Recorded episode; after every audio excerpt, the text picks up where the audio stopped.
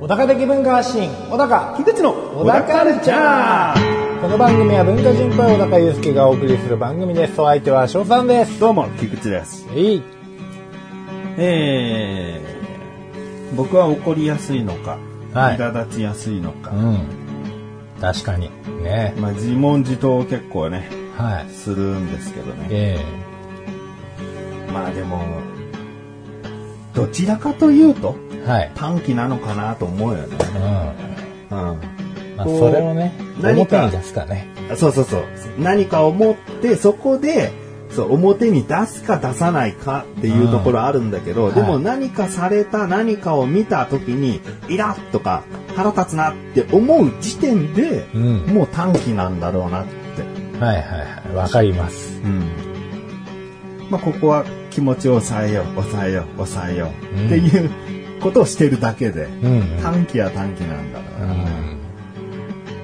ん発奮はしてますからねうんとは思ってます ねで今日かみさんとね回転寿司に行ってきて、はい回転寿司ってわさび自分でこうちょっと取ったりするじゃん、はいはいはでわさび壺みたいのがあるじゃん、ありますわねでその壺から僕最初わさび取ったんだけどかみさんがわさび取った時に髪の毛が入ってたらしいんだよ、おね、うほうほうほうほでもあ髪の毛が入ってたってかみさんが言って、んあーっつって言うだけで、ううんかみさんが、言うの言わないの言うの言わない いやいやいや、もう鏡受けでは言わないな。なんか、だってわざとじゃないし、うんうんね、もちろんそのなんか髪の毛入らないような帽子とかそういう細かなケアみたいなことは、飲食店としてはしなきゃいけないことだろうけども、それでも髪の毛一本なんて、お客さんから入った可能性大だしね。うんその前のお客さんが使ってる時に入っちゃったのかもしれないし、そうですねお店側が何でもかんでもパーフェクトに管理できることなんてうん限界がありますよと。だかまあまあまあら僕はそんなことじゃ、あの言わないよっつって。うん髪の毛、私髪の毛入ってたんで、言わない言わないのね。うん言ってほしいのかなと思って。 おねだりに見える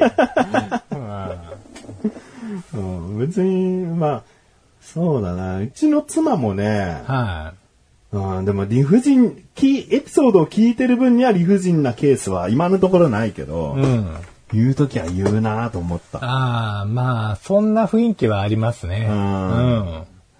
まあこれどっかで話したんだけどさ、うん。携帯ショップでさ、解約したいっつってさ、うん携帯ショップ行ったんだよね。うんうんで、解約手続きお願いしたいんですけど、つってすげえ混んでたんだはいけど、はいはいずーっと待って、ずーっと待って。うん。で新しく入ってきた新規契約とか機種編の人はすぐにこう通されていくんだけど、うんナンバーの方、ナンバーの方、その解約に対しての番号だけは来ない。うん。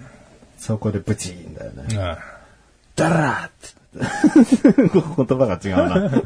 そんな荒くないな。うん。 私が解約だからですかまあ、荒いわ。 荒いわ。なかなかにして荒いわ。ちょっと周りのお客さんからも味方つけて、んうんあら、かわいそうとか言われて、おばさんに。わかるなと思って。それはね、かみさんから話聞くと、俺は、俺も腹が立ってきちゃうぐらい。はうんまあ、ちょっとね、とあるキャリアで問題あったもんね。い。うん。解約はなかなか予約ができないとかね。うんうんうん。うんまあ、今もう乗り換えちゃうのがね、うん。いいですよね。その場合はね、もう解約だとねう、ん。確かに。うん。時間もかかってね。そうそうう。ん。でも、まあ、この番組で話してたんだよな、この話はな。んだけど、結局、すんなり解約させてくれた方が、もしかしたらすんなり戻ってくるかもよっていそううなのよ。ことだよね。そういうことですあ、。やめるっていう、もうそちらに何もメリットないのに、こんなに心よく、気持ちよく手続きさせてもらえたって、うんすごいことだと思うんだよおね。客さんのことを考えてるんうだなと。んう。うんん。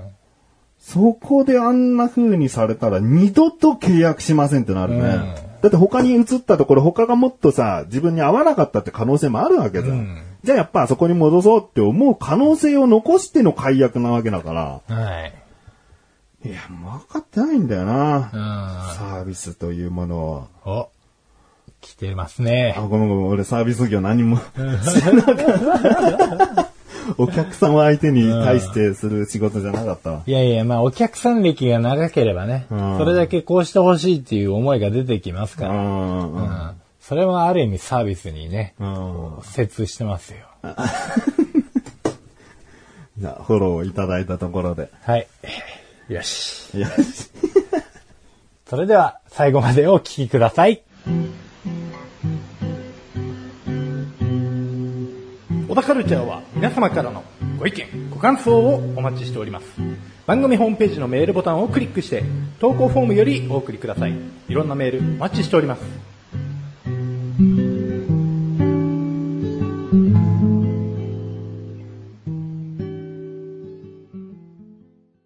今回前置きちょっと短期だなんだって話だったんですけど、前回ね、軽くこうちょっと予告的なことしたんですけど、はい。まあ今年一起こってしまったことでもあるんですが、ええ、えまあでも、ちょっとその前置きはあるんで、そっちの前置きの方が大事な話で、え。はい。えー、先月かな、神奈川県の方で集中豪雨がありまして、はいはいはい僕の車がこう3分の1水に浸かっちゃったとか、はい。いろいろあったんですけど、ええまあその使っちゃった原因は神さんの職場に神さんを迎えに行くとこだったんですよね。はいで、神さんは迎えに行ったのに、うん店が心配だから残るっつって、 で、そのお店もね、ちょっと地下に事務所があったりしてて、ええもうその地下にダーダー水が流れ込んでたんだおーって。ほほほほほ。じゃあ、まあ、その時に水を全部出すなんてことはもちろん無理なんだけど、こう何が起こるかわからないから、うん。とりあえず、こう、いろいろと手伝いとか準備とかしたいっていうこなるとほで、かみさんのその、プロ根性というかね。うん。店長にしたいね。で、分かったっつって、俺はそのはいはい日帰ったんだけうん ど、おいほいほい。で、帰って子供とこう、かみさんを待ってたんだけどね、うん。携帯がすげえ鳴ったんだよね。はい。で、見たら、横浜市からの注意勧告みたいなはいはいはいことで、警報かな、えもうとにかく雨がすごいから、うん。うん、なだ、なだ、なだれなんだ土砂崩れ土砂崩れ、土砂崩れとかの恐れのある地域うん。を、うん知らせてくれたわけ。はいではい何々、何々町の何丁目、何々町の何丁目ってバーっていろいろ出てうて、ん。で、そこの辺の人はもう避難してくださいってうん。出てて、で、そこの何丁目とはいえさ、広いわけだから、んどこなんだろうと思って、こう調べる、調べるというか、そこをクリックしていくと、PDF でもう地図がバッて出て、で、その地図で赤いところが、もう細、こと細かに、ここが危ないので、この辺にいる人は避難してくださいって、わかりやすく出してくれてたんだよで、自分の思い当たる実家とか、神さんの当たりで職場、もちろん僕が住んでるあたりとかも、こうチェックしたら、神さんの職場の場所がちょうど載ってて、はいはい。で、PDF で地図見たら、もうその職場の隣が真っ赤だったのね。おい。で、やばいじゃんと。うん。神さん残して帰ってきちゃったけど、うん。ね、俺も、その、車が浸水してきた恐怖をまだ持ったまま帰ってるから、はいはいはい災害舐めちゃいかんがすごいわけよ。はいはいはい。何が起こるかわからんぞと。うんうん神奈川県民慣れてねえだろと。おうん。やべえなと思って、ううん。で、お店に残るとは言ったものの、避難なり、はいもうみんな、こう、返すなり、した方がいいんじゃないかと、んおせっかいでかもしれないけど、思ったわけ。うん。で、お店に電話をしたの。うん。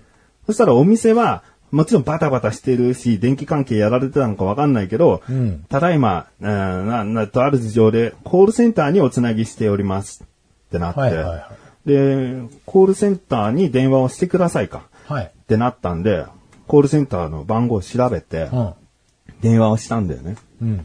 で、もちろんコールセンターの人が出て、うん。で、何々店のところで電話をしたんですけど、今、集中豪雨の影響か何かで電話が繋がらないんですと。うん。で、僕は神奈川県に住んでいて、横浜市からそういった避難勧告のメールっていうかお知らせが来たんで、うんそしたらお店のもうまとなりが、もう真っ赤で、その赤いところの人は避難してくださいって出てるんですよ、と。うん。だから、今、こう、妻がそこで働いてるんですけど、もう、お客さんは返したらしい。返したらしいんだよな、あの、かみさんから聞いてて。だけど、その後、かみさんと連絡取れてないから。はいだからもう従業員の人も一旦こう返した方がいいんじゃないですか、まあ帰れなければ避難させた方がいいんじゃないですかって、うんうんこうコールセンターのその出た人に言ったのね。うん。そしたら、あうちでは、お店とつなげることはできないので、うちもお店の人とこうつなげられないので、うん。ご家族の方と連絡を取ってみてくださいって言われたのね。そう。いやいや、連絡取れないですよ。そもそもそこで働くときに、携帯電話はロッカーにしまわなきゃいけないルールですよね。携帯持って仕事しちゃいけないって言ってますよね。だから電話かけても出ないんですよ。あ、わかりました。でもこちらの方では、もう何ともできない状況ですので、ご家族の方と連絡が取れるまで待っているのが一番じゃないかなと思います。って言われて、うん。いや、だから、もう避難勧告出てるんですよ。この状況分かってますつって。はい、こちらもその状況は把握しておりますけれども、要はご家族の方と連絡を取りたいってことですよねって言われて。おやうん。いやいやいや。 家族と連絡取りたいですって僕一言もそんな風なことは言ってないんですよ。うん。とにかくお店の人たちを避難させるなり、こう帰らせるなりした方がいいんじゃないですかって言ってるんですよ。これ人命に関わることを僕はただ言ってるだけなんですけど、つって。うん。あ、わかりました。だけど、あの、こちらとしては、お店の方につなげることが、連絡することができませんので、あの、こちらコールセンターなので、いや、お店にかけてコールセンターに電話してくださいって言われたら、こちらコールセンターにかけるしかないでしょう、つって。コールセンターがそういうのを受け付けてないんだったら、コールセンターじゃない部署に、じゃあ電話をつなぎますとか、そういった対応をしてくださいって。ほうほはい、こちらとしたら、あのーそちら部署の方に話をしたいと思いますけども、でも、ご家族の方と連絡を取りたいっていうことでよろしいですよねみたいなことをずっと言ってんだよね。う。うん。あこの人ダメだ、この人、こいつダメだと思って、あの、別の人に代わってくださいって言ったの。もう、もうこの人と話したくないと思って、別の人と代わってくださいって言ったの。はい。さ、あ、いや、あのーそれはちょっと難しいんだ。いや、難しいとかじゃなくて、もうあなたと話したくないんで別の人と変わってくださいっつって。おほでも、なんか、あ、でもそれは、もうでもそれは、みたいなことずっと言うから、いや、もう別の人と変わってくださいでもさ、別の人と変わってくださいって言ってるんですけど、でもだ別の人と変われっつってんだろっつって。かぶせ。かぶせかぶせ。こんなに、だから、俺もさ、恐怖を味わってからのそういう電話とかもあるからさ、ちょっといつもより気分気分が違かったかもしれないけど、ちょい取り乱しで。あーえあれっつってんだろっつって、わかりましたって言ったからえ。、はこう、待ってたの。い。そしたら、うわ何分ぐらいかな長かったんだよな、気持ちとしたら。2分ぐらいかな、ずーっと待って。で、もしもし、お待たせしました。っつって。ほそしたらもう一回そいつが出てきやがっえて。で、もしもし、つって。どなたですか何々です。あさっきの人ですかそうです。変われって変われって言いましたよね。変わってください。何かこう上の人から言われて、こういう対応しろって言って今から言おうとしてるのかもわからないですけど、僕はあなたと話したくないので、もう変わってください、つって。で、変わってもらってう。うんうん。あ、変わってもらえまあ、るまた1分ぐらい待ってね。んわ、かりましたって1分ぐらい待って。でやっと上の者が、上司が、はいはい上司らしき人が、はい。電話に出てくれて、で、もしもしと。今変わってもらいましたけど、その前の人から、えー今までのこの話のいきさつは伺ってるんですかねつって。あの、大体は、あの、聞いておりますけども、つって。まあ、大体は、つったから一から話してやろうと思って、こうこうこうで、避難した方がいいって出てるんでね。どうにかした方がいいですよ、と。うんそれを、その部署から、えーお店の店長は、店長にはどういう風なやり方でも多分連絡できるでしょうと。うんうん。その携帯電話ならんだって、今お店の方はどうだって、絶対連絡できてるはずなんだから、その部署の人にも、今こういう状況なんだってことだけは伝えてくださいと。うん。避難した方がいいという注意勧告が、警告が出てるんだから、んそれを知らせてください。僕はそれだけです。って言って、うん。わかりました。申し訳ございませんでした。いや、さっきの人ね、本当にちょっと話が、あの、おかしいですよ、つって。もし録音してるなら、それこそ録音したデータ聞いてくださいね、つって。うん。ええあ、わかりました。申し訳ありませんでした、つって。で、本当に話が通じる人だったのよ、その人は。だそう言ったら、あ、わかりました。じゃあ、部署に電話して、店長と連絡取ってみますね。って、済む話でしたよ、って言って。うはい、わかりました、つって。で、なんとか落ち着いて。集中豪雨も落ち着いてですうん。うね。んか、み、さんは普通に帰ってこれましたと。あ、よかっいう話なんですけど。た。いやー、なかなか。なんかね、あんな電話でね、俺暴言チックに、変われっつってんだろとか、まあないね。うん。なんか、要するにのまとめ先が全部違うから腹が立ちますよね。で、なんでここに電話してくるんですかみたいな、ここに言われましても、みたいな、うんそのなんか、被害状況分かってないやつの、うんすげえ対応な気がして、うん腹立ってきたんだよね。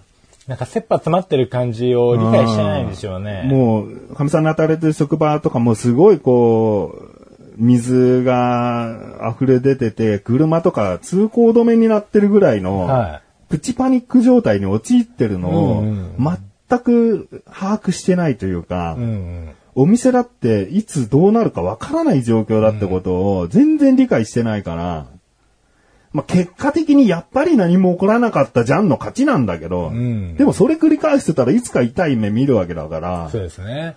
とり見てほしいですね。あー そういうことなんですよ。ああ、まあ、それはお怒りになるのも最もですよ。うんなんか自分だけの、まあ自己満足な部分はもしかしたらあるかもしれないよ。俺が言ってやったぜ、みたいな、うんちっちゃい自己満足な部分はもしかしたらあるのかもしれないけど、俺の思いとしたら人命がかかってんだぞってことを伝えたかったんだよね。うん。うん他の従業員がなんか巻き込まれて、うん。流されてとかになった時に、ほんと責任を負えんのかってことじゃん。そうですね。うんまあもう、そいつ曰くは、あれですよね。要するにお、おめえ自分の奥さんだけが心配なんだろうみたいなことを、 そうそうそうもうなんか言ってきてる感じなんですよね。そう。要は家族と連絡取りたいってことですよね、みたいなことを言うからさ。いや、別に神さんは大事かも、大事だけども、うん。そうじゃなく、お店を、人命を考え ろと。うんやばいんだぞっていう。そうそう、やばいよ、俺死にかけたんだぞってこと。もうそこも話してやればよかったなうんそしたら長えじゃん。長えと聞かねえんだよ。ああ。後日談いきます。小田カルチャーは皆様からのご意見、ご感想をお待ちしております。番組ホームページのメールボタンをクリックして、投稿フォームよりお送りください。いろんなメールお待ちしております。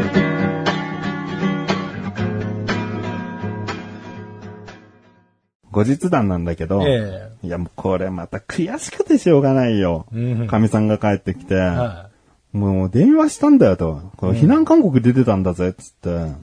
でああ、なんか店長がね、従業員の家族の方から怒鳴り込みの電話があったって言ってた。つってふざけんなふざけんな俺は一回も最初から怒鳴り込むつもりで電話なんかしてないのにさ、単なる怒鳴り込みの電話だと思われやがったわ。いクレーマーショーが。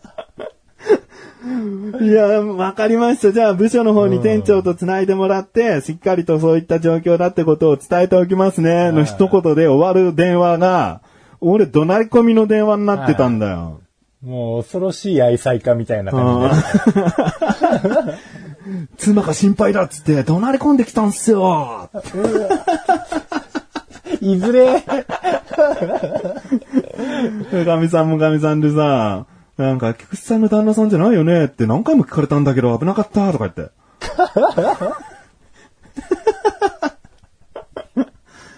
いやね、それはね、かみさんとしてはバレたくないじゃん。まあまあまあ、恥そうずでかすしいかね。らううんん。いや、マジかよと、あれ、怒鳴り込みの電話って言われたわ、って。ういやー、まあ、韓国なんですけどね。ん、本当だよ。だって店の人だってバタバタしてるだろうから、そんなさ、横浜市から避難勧告出てますっていうの、もしかしたら誰も見てない可能性があったから、うん俺は、すまあ、親切心と言っちゃなんだけどもさ、ね、言う、伝えなきゃと思って言っただけのことをさ、全部受け止めてもらえなかったですね。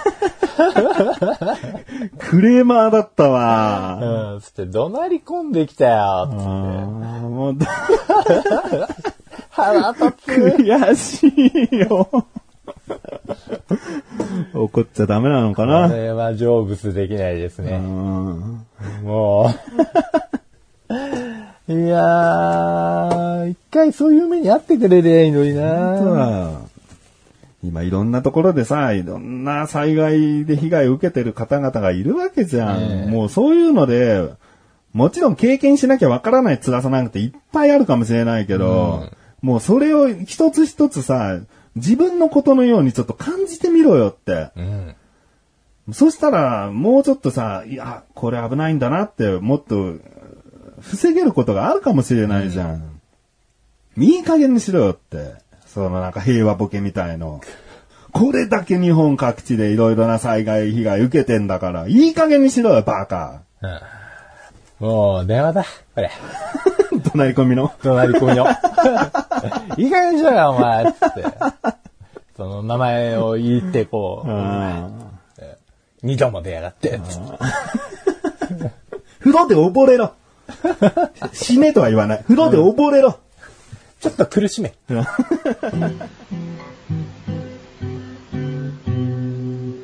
小田カルチャーは皆様からのご意見、ご感想をお待ちしております。番組ホームページのメールボタンをクリックして、投稿フォームよりお送りください。いろんなメールお待ちしております。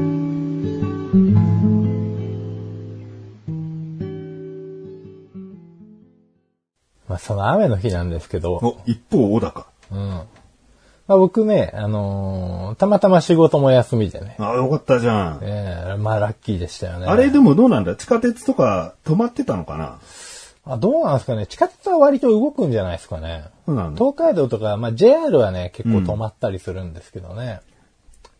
あのーまあ、家にいて、うん夜からちょっと人がうちに来る予定があったんですよ。その豪雨の夜。そうですね、豪雨の夜。あ俺がじゃあ、進まない、水の中で使っちゃってる夜だね。そうですね。まだ、あの、日中は結構天気普通だったじゃないですか。うんうんそうそうそう。で、その時間帯ぐらいに来てくれたんですよ、その人は。あ、もう来てたんだ。で、そうなんだ帰るっていう夕方過ぎで。そうそうそう、なんかね、あのーまあ、どういう要件でかっていうと、この、まあ、息子の、うちの息子発達の障害があるよっていう話したじゃないですか。うん。でその、あのー発達検査みたいなのを、んまあ、訪問してやってくれますみたいな。ああ。まあ、臨床心理士さんが、うんあのーわざわざ都内から、おうおあうの、府中の方から来てくれて。ちょっとめんどくさいんだよね、府中とかに。 そうなんですよ。まあ、結構遠くから、まあ多分2、3時間ほんとかけて来てくれたうん電車で。まあね。まあでも、その時点では交通状況的には何も影響なかったんで、うんまあ、普通に来られたんですけど、んまあもうその発達の検査をいろいろ息子に投げかけてる時に、ピシャーンドコロゴロゴロゴロゴロゴロうんうんうん。あ、なんか雷すごいね、とか言ってて、 うちの嫁さんと。まあまあまあ。で、なんかしながら、まあ、警報とか鳴ってくるわけですよ。うんだんだん、みんなの携帯電話一斉になれるんで、ウェー、で、ウェーとかう言って、ん。おうおうおう、つって。これ大丈夫ですか帰れますみたいな。今何時ぐらいなの、その時。その時何時だっけな多分、6、7時ぐらいあとかですね。で、まあ、いよいよその発達検査の、まあ、結果とか、あ。うん。まあもろもろ大事な話をしている時にも、んずっとグワーとか、風の音と か、雨の音とかがすごくなってきて、うん。で、なんかもう、ちょっと話の腰折るようで悪いんですけど、うん帰れます つって、一応電車で来られたんだっけはい。でも駅まで歩いて15分ぐらいあるわけだよそうね。うんあ、大丈夫ですよ、つって。 大丈夫かな、うんうん、折りたたみ傘あるんで、つって。いやそれじゃダメじゃないかな、と思いながら。あの、傘持ってきませんかつって。うんあ、いいんですかで、あまあでも、あの、折りたたみナスあるんですって。うん。そうなんですよ。で、そのまま、こう、あの、お見送りの時間になりまして、んあの、今日は本当どうもありがとうございました。でも、あの、ちょっと気をつけて帰ってくださいね、って言ってうんあ、わかりました、って言って、雨具とか、あの、本当貸しますよ。うん。 いや、でも、アンガーユース持ってきたんで、絶対甘くでいいと思う。もうそのまま、こう、押し切られる形で、こ帰ったのう、はい。もあ、う、まあ出てった結んだ。構、がたいのいい人ではあったんですけど。男その人まま男の人で。うんうんうんうんで、まあ、帰ってって。うん。で、まあ、その夜のさんさんたるや、まあうん。ものすごい音や風や雨やがすごくて、そうだね。朝起きたらマンションの下の、あの、木も一個折れて て、うん。なんかあの人、折りたた み方、チューバで帰ったんだなと思って。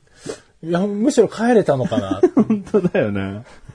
あのね、小高んちは前も話したけど丘の上だから、そこからええ駅に向かうとね、下がっていくわけだから、まあまどあんどん水の被害状況が把握していくことになると思うん だよそうなんでねす。まあ、ちょろちょろの川ですけど、ちょっとした川とかもありますし、うん。え、大丈夫かな まあ一応あの、後日その改めて文書で新しい診断結果みたいなのが送られてきたので、多分生存の確認はそれで取れたんですけど あ、うーん。死亡診断所じゃなかったその 人の。大丈夫だよな。大丈夫。うん。うん手書きのとかじゃなかったからね、ちゃんとこうパソコンで打ってたから、あの何が折れてるかとかがわかんないけど、まあ無事だったと。いや、大変だったと思うの。本当にね、あんま、雨粒一粒一粒はすげえ大きいんだわ。えだから傘さしてもさ、なんか本当鉛が降ってるかのような、ボボボボボボボボボボっていう音だよね。だから俺は前回さ、このなんか段差プレートを超えそうになってガガガってなったっつったじゃん。ええそんなのさ、普通の、普通の雨だったら、はいもう濡れてでもいいから一回見に行くわ、車降りて。うんうんだけど、もう行けなかった。怖くてっていうか、すもごうすぎて出た瞬間ビシャー濡れになるから、うん、もうこう、降りて見るとかなんかできないだろうなっていう。もう完璧にシャワーレベルでしたようねん、。そう、もうシャワうんー。。シャワーが全域に降ってる感 じ。ザうーってね。ん。いや、もう、当分水不足の心配はないな、とか。うん、そうだね。だからもう本当に、経験したことのない災害はね、気をつけた方がいいよそうねで。すね。もう本当、我々はそれこそ何もなかったっちゃ何もなかったですけど、うん。もう、た、なった人は大変だったと思いますよ。うんでもあんまりさ、神奈川県のニュースとかでも、何、何人の方が、こう、重症で死亡者がとか、あんまなかったよね。うんなかったですね。だから俺、本当第一の死亡者になりかねなかったなああの集中豪雨でさ、ここまでもしかしたら被害受けたの俺だけなのかなとか思っちゃったしね。あまあ、そうかもしれないですね。 車に取り残されてう。ん。横の川に流されてってさ、車転倒しながらガダーンっつってさ、どう、もう、え、番組どうす る更新できないよ、つって。うんこれツイッターで言ったけど、番組更新されなかったら僕死んだと思ったけどさ、 更新しなかったら更新できませんでした。もちろんちゃんとツイートするし、えだから更新されなかったら死んだなと。え。あうん。思ってください。わかりました。